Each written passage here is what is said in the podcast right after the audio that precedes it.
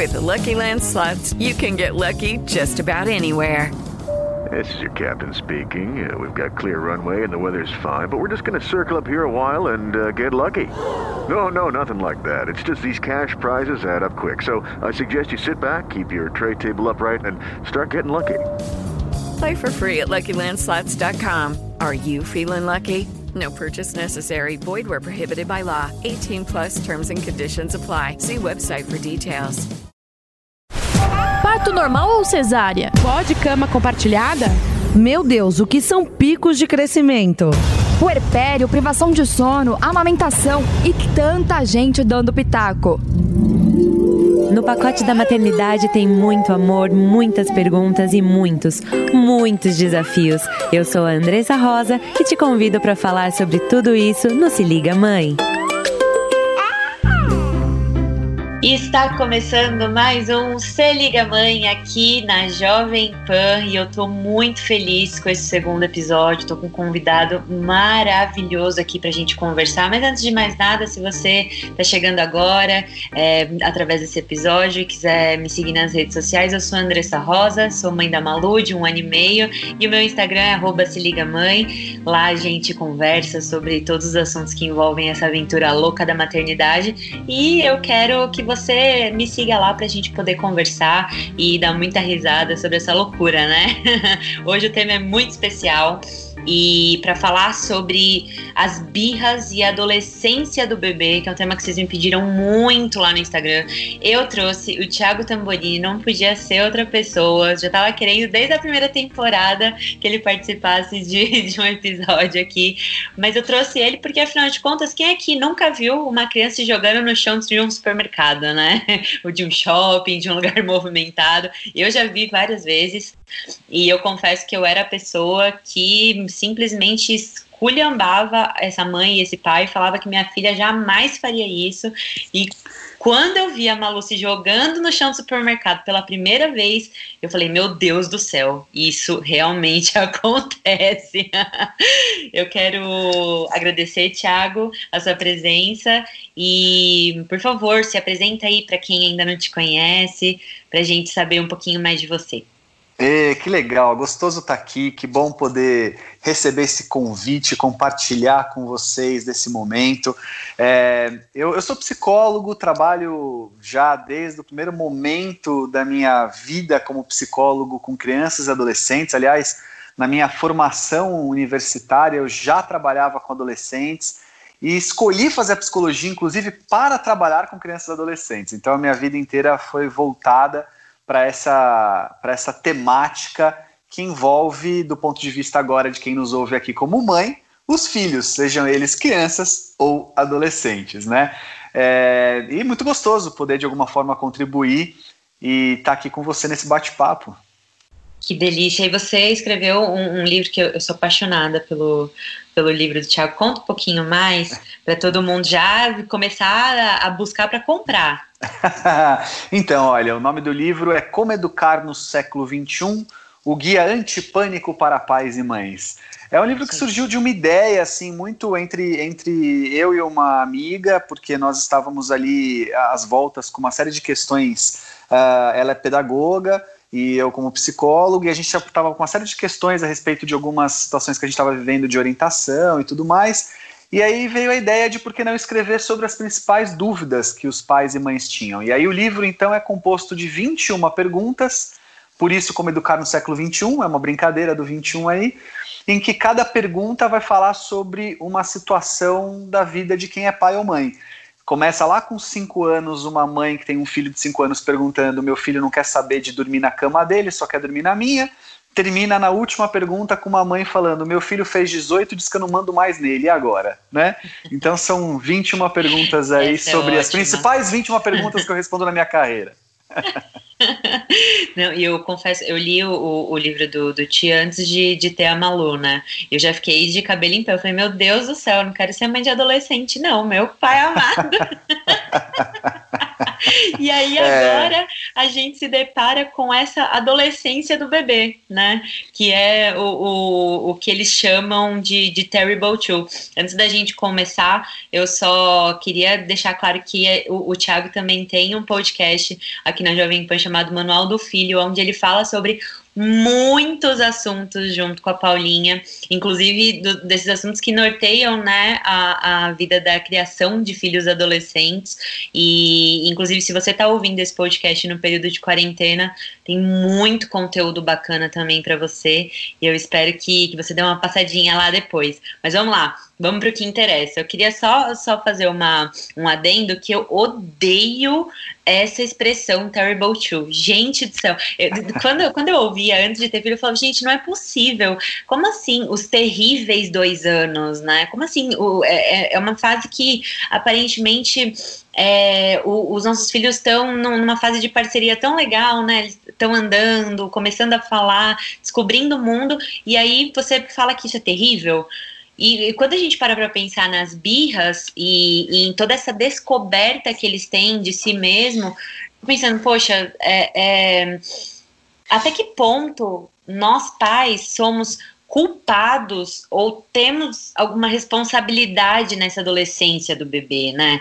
Você consegue definir essa adolescência do bebê é, em, em algumas palavras? Como que ela acontece? Por que que ela acontece? Consigo e, e vou dizer que você está certíssimo em não gostar dessa expressão, porque ela é extremamente tendenciosa do ponto de vista de quem é pai. Porque se você fosse, se fosse possível, né, dar voz ao bebê, né, ou à criança dessa idade de dois anos, ela diria: o terrível aqui são meus pais, o terrível aqui são os adultos que não me deixam crescer da maneira com que eu estou pedindo ou querendo, né?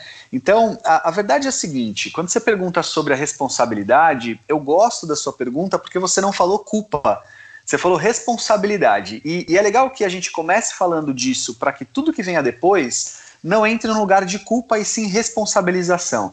Você vai me falar qual a diferença? Culpa e responsabilização é a mesma coisa? Não. Eu gosto de dar o exemplo que é o seguinte: ó, você estava andando aí perto da sua casa, viu uma casca de banana no chão. Você não jogou a casca de banana lá. Aí você pô, olhou a casca de banana, pulou a casca de banana e falou: Meu Deus, que absurdo, quem foi o louco que pôs uma casca de banana aqui? E seguiu em frente. Alguém atrás de você não teve a mesma sorte, ela não viu a casca de banana e caiu, pisou e caiu. Você não é culpada pela queda dessa pessoa, mas você tem uma responsabilidade. Porque você viu o problema, você poderia ter feito alguma coisa e não fez. Então, culpa e responsabilidade não é a mesma coisa. Os pais têm responsabilidade sobre a dificuldade que uma criança de dois anos representa? Sim, total.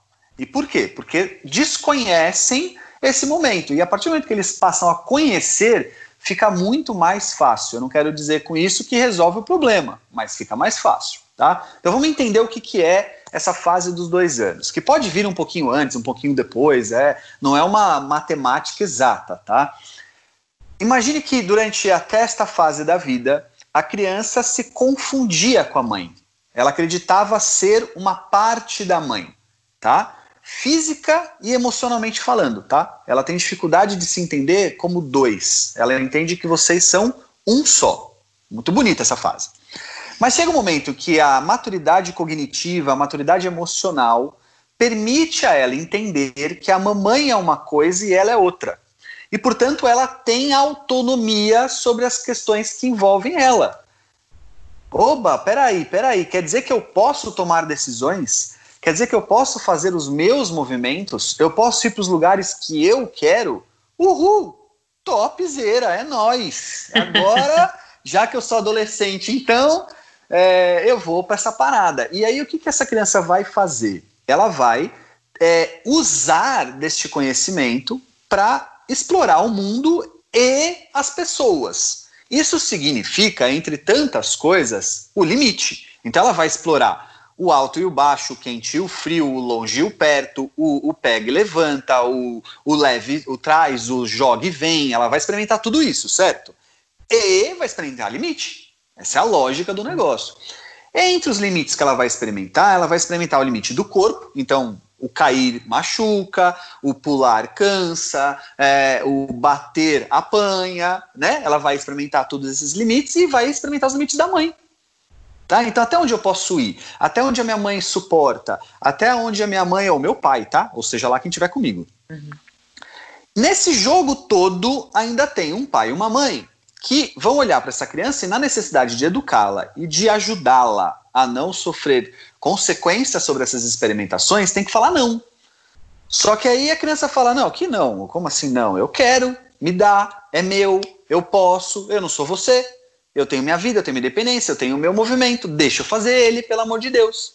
E esse conflito de ideias, onde um pai e uma mãe estão tentando dizer: você não pode tudo, você não pode isso, você não pode aquilo. A criança está dizendo, posso sim, quer ver só? Olha o que eu sou capaz. É a hora que a criança fica difícil, tá?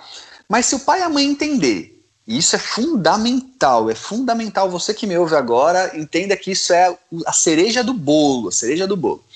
Se você entender que a criança não está fazendo de propósito e nem para te provocar, facilita um caminhão um não, caminhão. Não para te maioria... testar, né, Tiago? Eu, eu ouvi Nada muito isso. Ela tá te testando o seu limite, ela quer saber se, se ela pode te manipular ou não, porque criança é manipuladora. Não, não, não. ela tá testando os limites, não o seu. Os ela tá limites tá dela. Isso, do mundo. Isso aí. Ou seja, isso. a criança, no seu ponto de vista, nesse insight que você está trazendo aqui para o nosso papo, a criança é uma grande cientista na verdade, né? Isso. né? Ela tá fazendo pequenos experimentos e tentando acertar. Ela não Isso. é um, um, um, objeto manipulador que existe para trazer caos numa, numa família, né? Que é como a gente demoniza a criança nessa fase. Posso te dar um exemplo concreto que vai ajudar muito a entender exatamente o que a gente está falando? É, hoje, e, e, ele é fresquinho, é de hoje. Eu, eu, eu tô vindo atender online na minha clínica, porque só eu entro aqui, então eu tenho esse privilégio de poder ficar aqui em silêncio, quieto.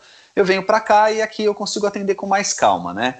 E a minha clínica é uma casa de vila, então a janela da minha sala dá fundos para a vila. Então eu consigo ouvir o que está acontecendo na vila. E hoje, na vila tem um casal que tem um filhinho de provavelmente dois anos, deve estar tá versando essa idade, e eu ouvia a mãe dizendo assim para o filho: Ó, por que você fez isso? Ele chorava, né? Você fez isso por quê? Como é que você foi? Por quê? Me diga por que você fez isso tal. E aí vinha na minha cabeça assim: alguém tem que dizer para essa mãe que se esse menino pudesse dizer, ele diria o seguinte: não sei, fiz porque podia, só por isso. não sei porque eu fiz, eu fiz porque eu podia, porque eu conseguia, por isso que eu fiz. Então assim, por que que você pulou do sofá de cabeça? Porque eu dá para pular de sofá de cabeça. E por que, que você jogou a escova de dente dentro do vaso sanitário? Ué, porque dá para jogar escova de dente dentro do vaso sanitário. Não tem uma explicação lógica do tipo, jogou escova de dente no vaso sanitário para me testar, para me provocar, para me ver nervosa, então ele tá fazendo isso de propósito. Tá nada. Ele no máximo tá querendo ver, deixa eu ver até onde eu vou e até onde isso aqui rola. Só isso, né? E é lógico que é difícil, a gente enlouquece nessa hora, porque é bem isso, né? Eles jogam escova de dente no vaso sanitário, é capaz de pegar do vaso sanitário e voltar a escovar o dente. Uhum. Você fala, meu Deus do céu, o que eu faço com essa criança? Então, o limite, na verdade, é mais uma. Tem que ser mais uma proteção nossa nesse sentido, de ficar atento e de não. E per, permitir que essa criança continue viva, né? Exato, exato. Do que de tentar podar esse instinto dela de querer ter essas experiências ao longo do dia, né? Exato, e principalmente tentar é, relacionar o ato dela ao tipo de experimentação que ela está fazendo. Então, por exemplo, se a gente pegar essa questão da escova de dente no vaso sanitário, né? É, a, você pode pegar uma mãe que vai ficar muito nervosa e falar, filho, mas que absurdo, como é que você foi fazer isso? Não pode, esse negócio é sujo, agora você vai pôr na boca, meu Deus do céu, que inferno. Não, não, não. Então essa mãe já foi para um caminho que é de quem está estressada, está cansada, é justo, é, é natural, é, é, ela está autorizada também. Mas se ela quiser ter uma ação mais efetiva, ela vai olhar para a criança fazendo isso e falar assim: olha, filho, você viu? A escova dentro do vaso sanitário cabe, ela boia. Nossa, filho, olha lá, tá lá dentro, olha ela colorida lá dentro. Depois que ela fez isso, ela vai falar: mas filho, não pode, porque aqui é sujo, porque se você fizer isso você vai ficar sem escova, a mamãe agora vai ter que jogar no lixo, você não vai ter escova hoje. Aí a criança vai chorar porque gosta da escova, porque não é para jogar no lixo tal. E aí ela vai trazer essa consequência, falar, filho, então, você jogou a escova aqui, toda vez que você jogar a escova aqui, você vai ficar sem. Faz parte Aí do experimento, ela... né? Isso, isso. Mas ela trouxe para a criança o aprendizado que a criança buscava, o de se experimentar naquilo. Lógico, quando for colocar o dedo numa tomada, aí a coisa é, muda de figura, né? Você não pode deixar ela por dentro da, da tomada para falar, viu, isso é choque. Claro que não. Mas quando o assunto envolve ela poder se reconhecer como um sujeito autônomo no mundo, Dê esse espaço quando possível, que você facilita muito. Eleja batalhas, essa é a ideia. Exatamente, e, e, eu, eu percebo que existem algum, alguns pontos de atenção que eu tenho aqui com a Malu. Ela não tem dois anos ainda, né? Mas eu, uhum principalmente depois que ela fez um ano, eu comecei a perceber uma mudança muito brusca no comportamento dela. Exatamente isso que, que você está falando. Isso só tem se intensificado com o passar dos meses, que é exatamente esse, esse comportamento que, que a gente está falando aqui. Principalmente depois que a gente foi para a praia nas férias do, do, do, do Réveillon, que ela tinha um ano e três meses é, na virada de ano de 2019 para 2020, nossa, foi um, um, uma semana em que ela se jogou no chão todos os dias e que ela fez muita birra. E eu comecei a perceber que existem alguns gatilhos que provocavam esses comportamentos nela. E, e, e, aí você pode me corrigir se eu estiver errada, mas eu percebia que, por exemplo, se eu levava ela no supermercado com sono muito próximo de uma soneca dela, é, com certeza ela ia fazer uma birra, ela ia ter algum ataque, ia querer pegar alguma coisa de uma gôndola e, e ia me dar trabalho. Então, uhum. se eu precisava, se não tinha jeito, se era o único horário que eu tinha para ir no mercado, se era aquele horário, eu já ia preparada. Já falar, uhum. ó, ela tá com sono, tá próximo do horário da soneca dela, provavelmente a gente vai ter uma situação de desequilíbrio, porque afinal de contas eu fico marara com sono, por exemplo. Uhum, então eu uhum. não posso esperar que seja diferente com ela, né?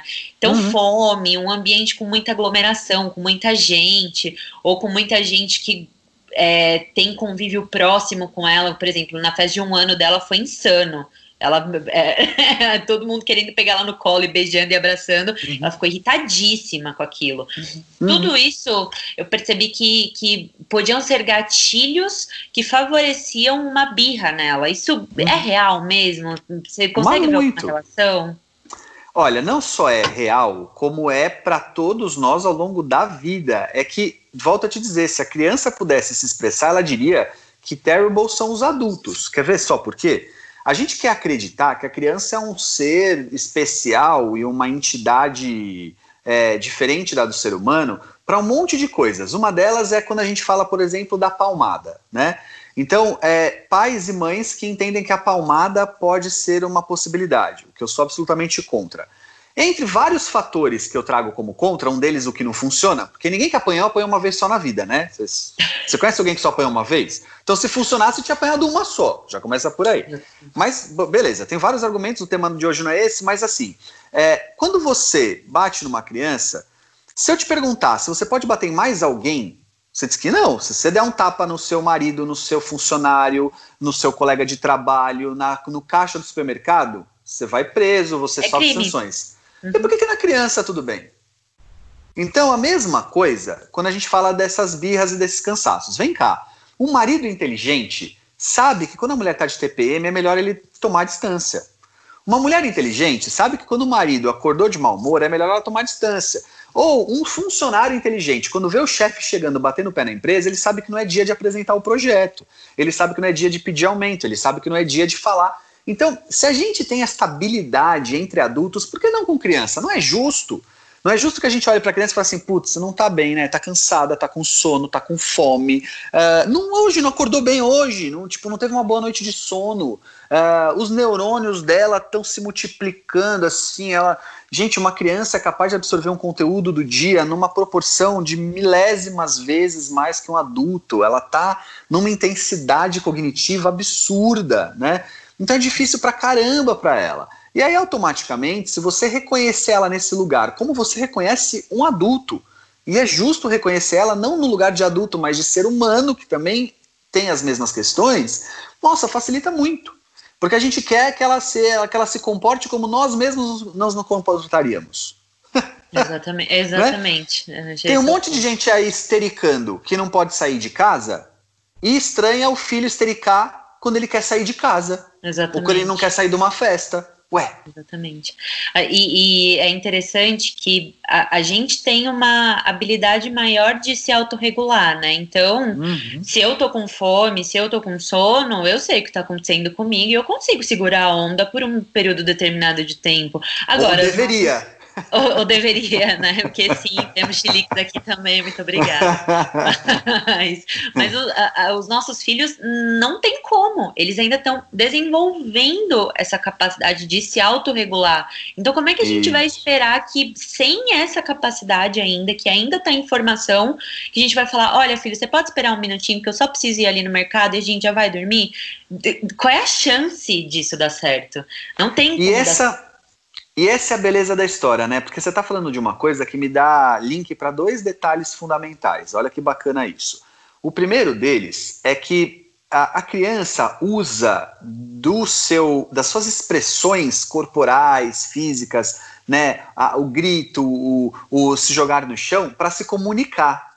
Então, ela está dizendo algo. E é nosso papel, se nós estivermos num bom momento, num bom dia interpretar o que ela está querendo dizer. Isso vai ajudar muito. O segundo fator é que se você quer um adulto com inteligência emocional, começa na criança podendo viver emoções e não só as positivas. Eu tenho dito muito uma questão que eu falo que vai estar no próximo livro, inclusive, que diz assim, né? Nós vivemos nos últimos 30 anos uma mudança de paradigma de, de olhar para a vida. Então, o ser humano na Terra, não importa qual a cultura, começou a entender que ele deveria ser feliz. Isso envolvia fazer escolhas, porque até então nós não tínhamos muito lugar de escolha, né? Vamos combinar? É. Até 30, 40 anos atrás, ele nem escolhia muito nada. Não escolhia se ia casar, tinha que casar. Não escolhia se ia ter filho, tinha que ter filho. Não escolhia no que ia trabalhar, era no que dava, era no que a família fazia. A mulher nem trabalhar podia. A gente Exatamente. era muito determinado.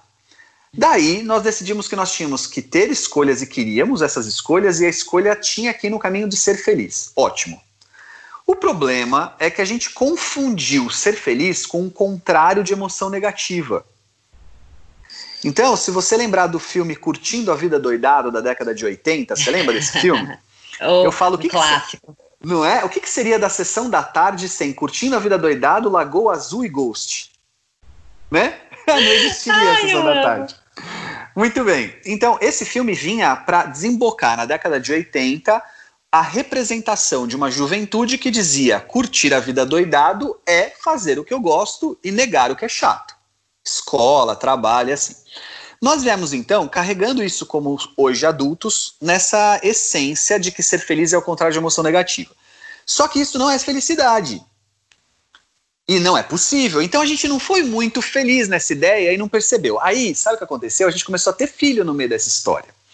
E a gente olha para o filho e sem perceber, de maneira muitas vezes inconsciente, a gente pensa assim, ó, é inconsciente muitas vezes. Eu não consegui, mas meu filho, eu não sou tão realizado, mas essa, sabe, sabe aquela história de trabalhar com o que ama para não ter que trabalhar? Eu não consegui, mas meu filho.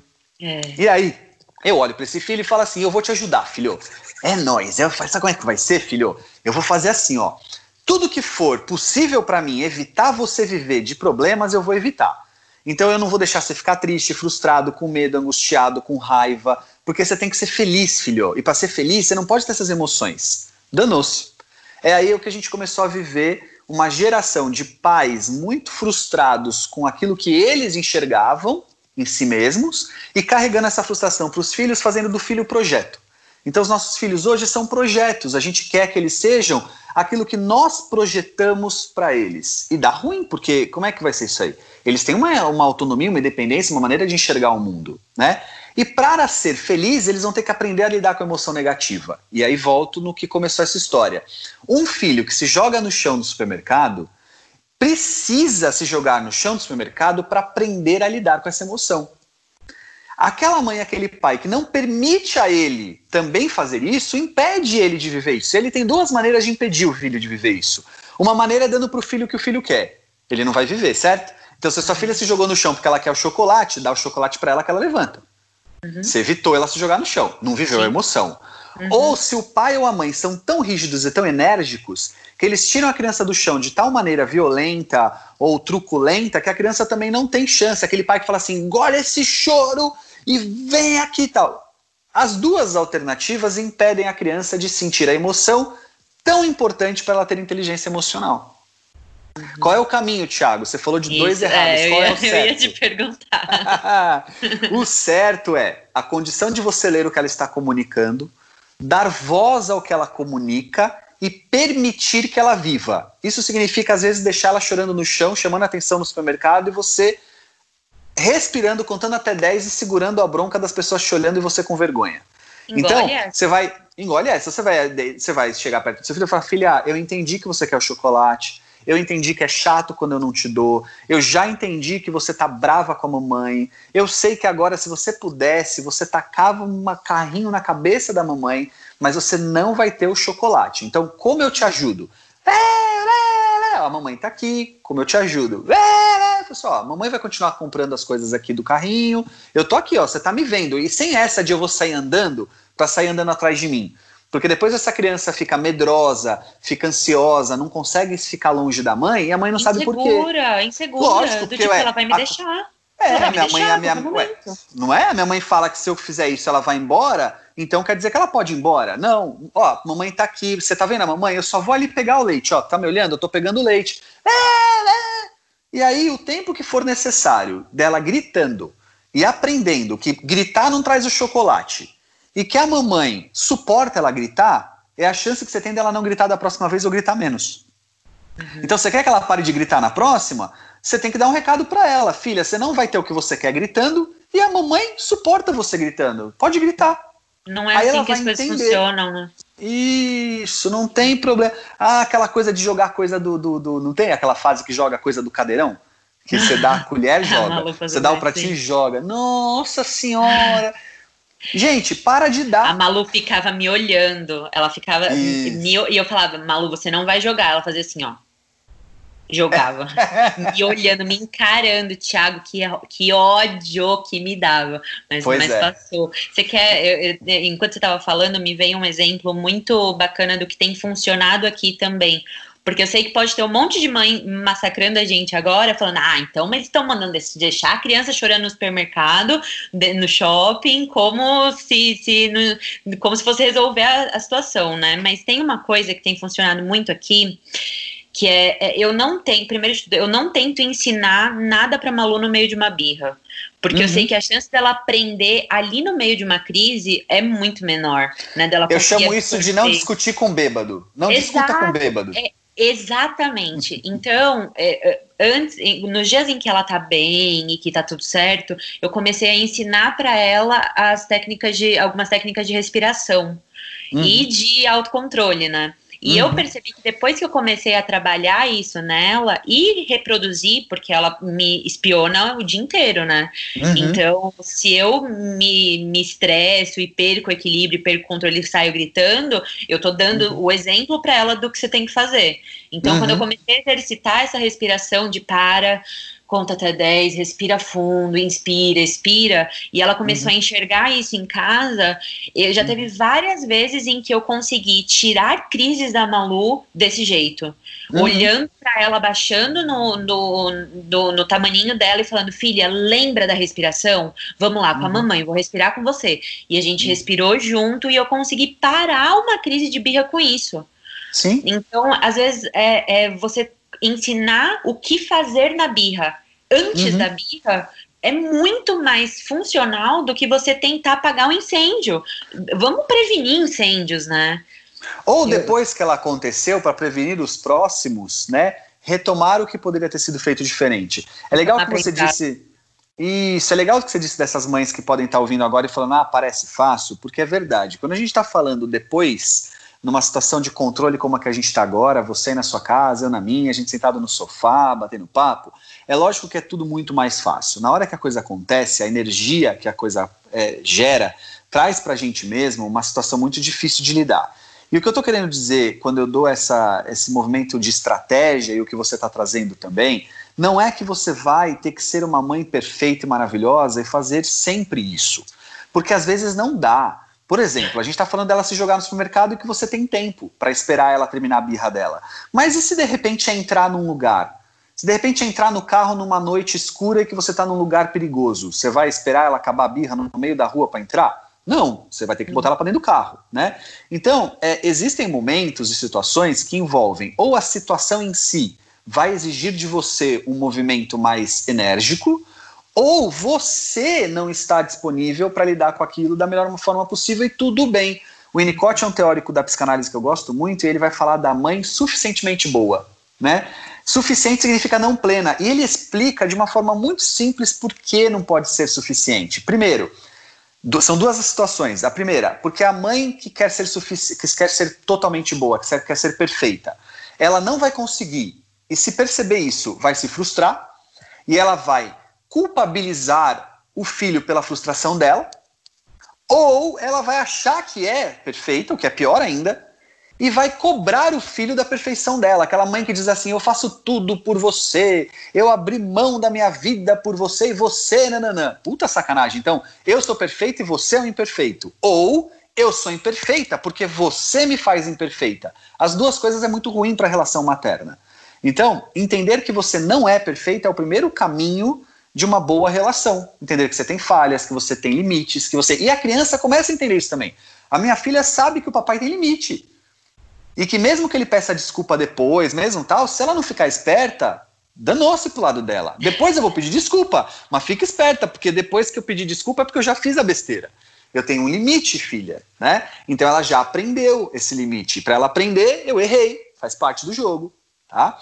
É, então, eu estou aqui retomando com as mães que estão ouvindo a gente, ou os pais que possam estar ouvindo também, que a, quando eu falo dessa situação de você deixar o seu filho viver a emoção e ajudá-lo a lidar com ela, seja através de ensinando uma respiração, seja trazendo algum tipo de estratégia, ou simplesmente deixando que ela viva, eu estou claramente dizendo que isso é um caminho, o que eu entendo como um bom caminho, mas que ele não é nem fácil e nem possível sempre. Mas se você conseguir fazer em parte das vezes, vai te ajudar muito a reduzir as vezes que você tem que fazer e a intensidade. Hoje, fazendo slime com a minha filha, eu tenho uma filha de 6 anos. E lá em casa a gente está na fase dos slimes da quarentena.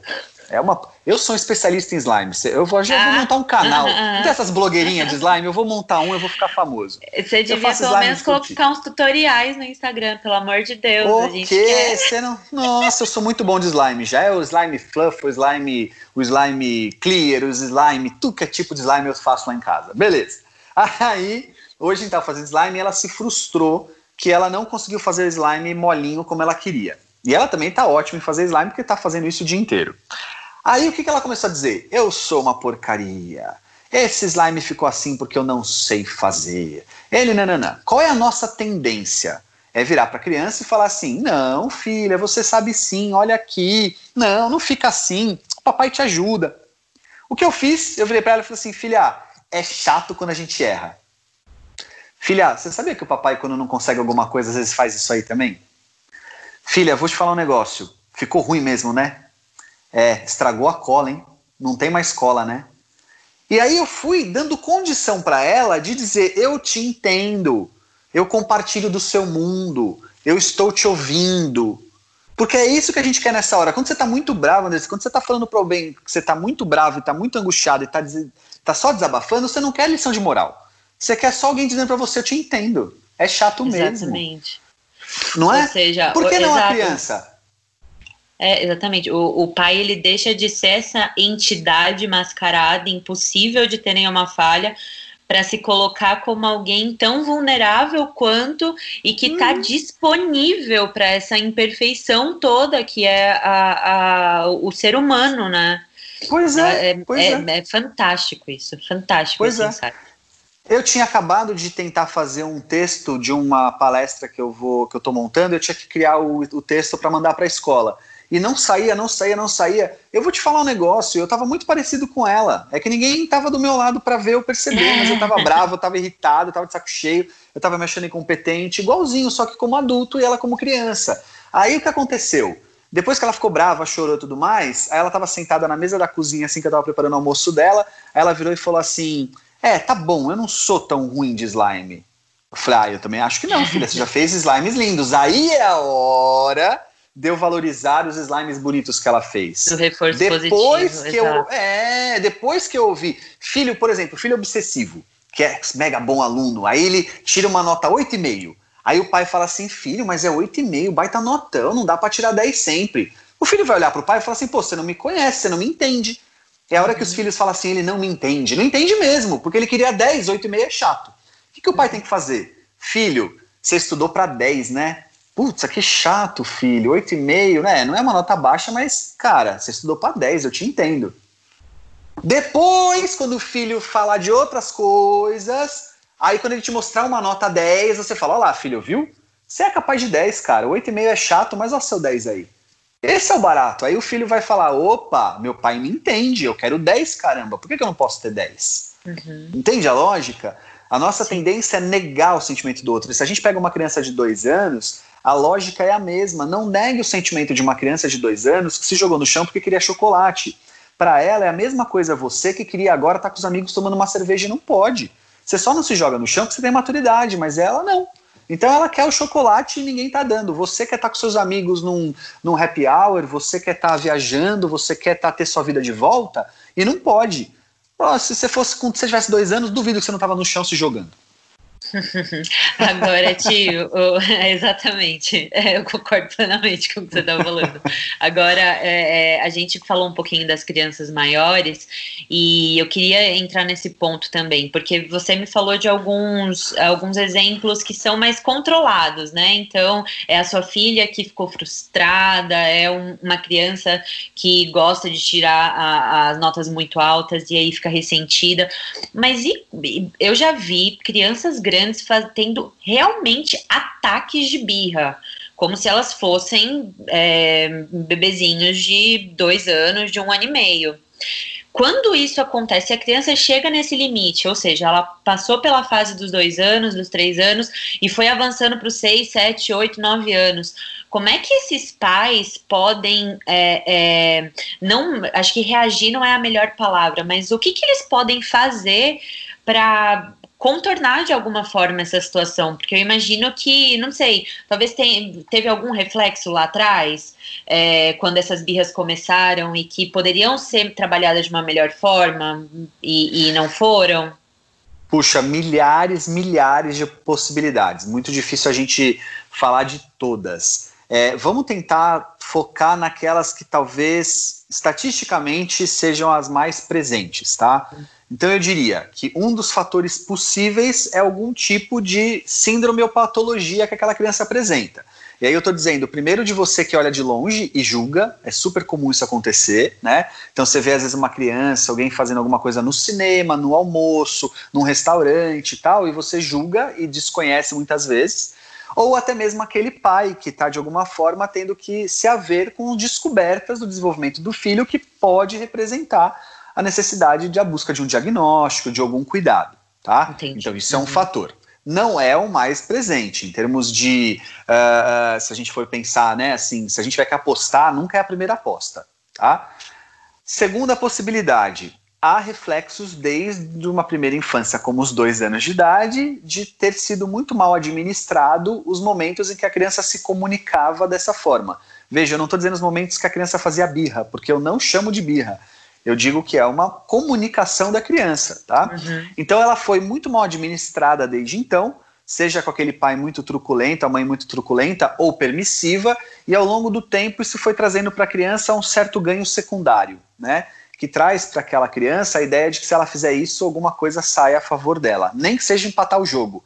Porque se eu estou frustrado e com raiva, se eu conseguir você ficar igual, a gente empatou.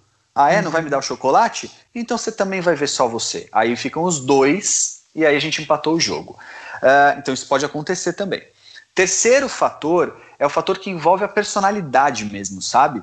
É, a gente desconsidera o fato de que todos nós nascemos com uma predisposição e que o meio em que a gente é inserido, claro, faz contornos dessa predisposição, mas nós nascemos com predisposição. Isso a psicologia já não discute mais. Você falar com uma mãe de quíntuplos, ela vai dizer que os cinco eram diferentes um do outro. No nascimento. Tá? É, é, isso é fato. Então existe da personalidade daquela criança, que muitas vezes é mesmo mais incisiva, é mesmo mais energética, tem mais dificuldade de lidar com contorno, com limite, com castração, e que ela pode ter encontrado uma família com mais dificuldade de fazer isso, e aí você faz disso uma bomba relógio. Né? Caminhos é que são os mais difíceis da gente falar. Então eu falei de três grandes possibilidades, né? Ah, de trás para frente, a possibilidade de ser a personalidade mais difícil de uma criança. A segunda opção, mal administrado desde sempre, então isso foi amplificando. E a terceira opção, ela está apresentando para nós a necessidade de um olhar diagnóstico, uma criança que está apresentando algum tipo de patologia, de síndrome, seja lá o que for. É, quais são os caminhos que os pais seguem? Aí impossível eu falar aqui porque vai depender muito da dinâmica de cada família. Às vezes a gente no consultório precisa de meses de trabalho de atendimento, de escuta, para entender aonde a gente tem que mexer, quais são os parafusos que a gente tem que apertar para alguma coisa poder gerar de mudança. Vale lembrar que o comportamento aprendido costuma ser muito mais rápido do que ser eliminado este comportamento. A gente aprende isso com ratinho de laboratório em psicologia. Se eu ensino um ratinho a tomar água dois dias a tomar água numa barrinha de água, eu demoro quatro dias para ele parar de tentar beber água lá. Então, se um filho tem 10 anos de idade, ele durante 10 anos aprendeu um comportamento e não será em 10 dias que ele vai deixar de ter aquele comportamento. É um processo que muitas vezes os pais precisam fazer desse, dessa, desse momento um período e não só uma ação. Todo pai, às vezes, quer uma resposta de uma ação. Ele me pergunta: o que eu faço? Eu falo, no plural, já temos uma. Já, se, se você falar o faços, você já me ganhou. Agora, se você me der tempo, aí a gente tem uma conversa.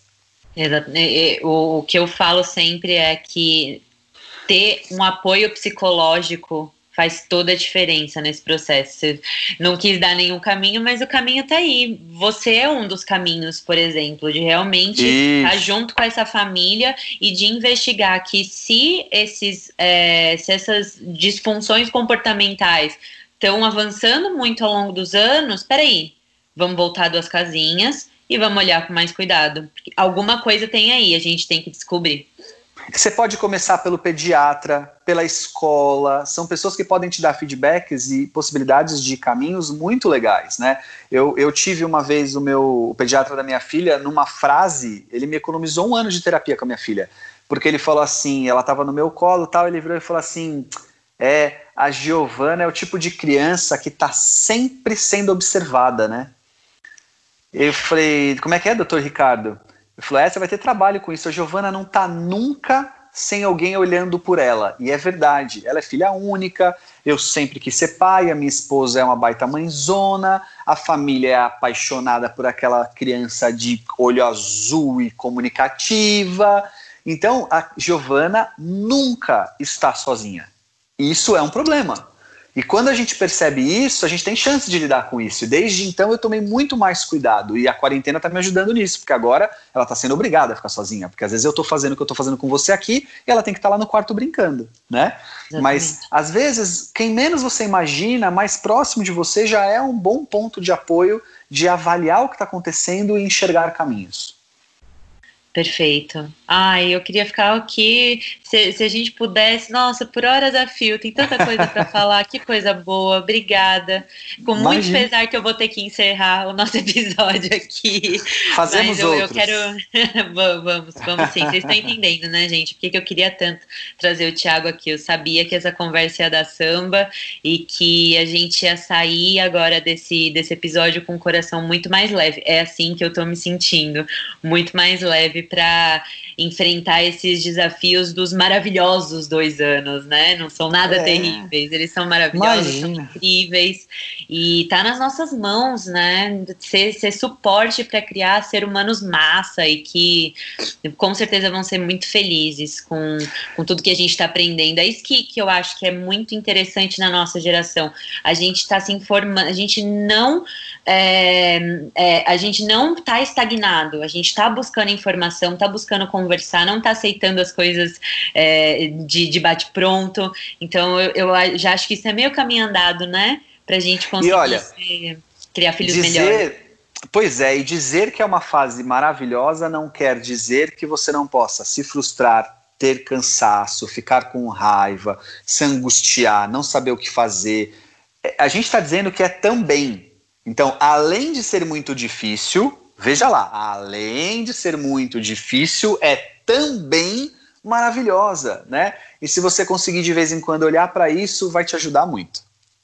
Muito bem. Deixa seus contatos aqui de novo pra gente. Ah, legal. Pra todo mundo te encontrar. Tiago Tamborini, o Tiago é sem H, arroba Tiago Tamborini.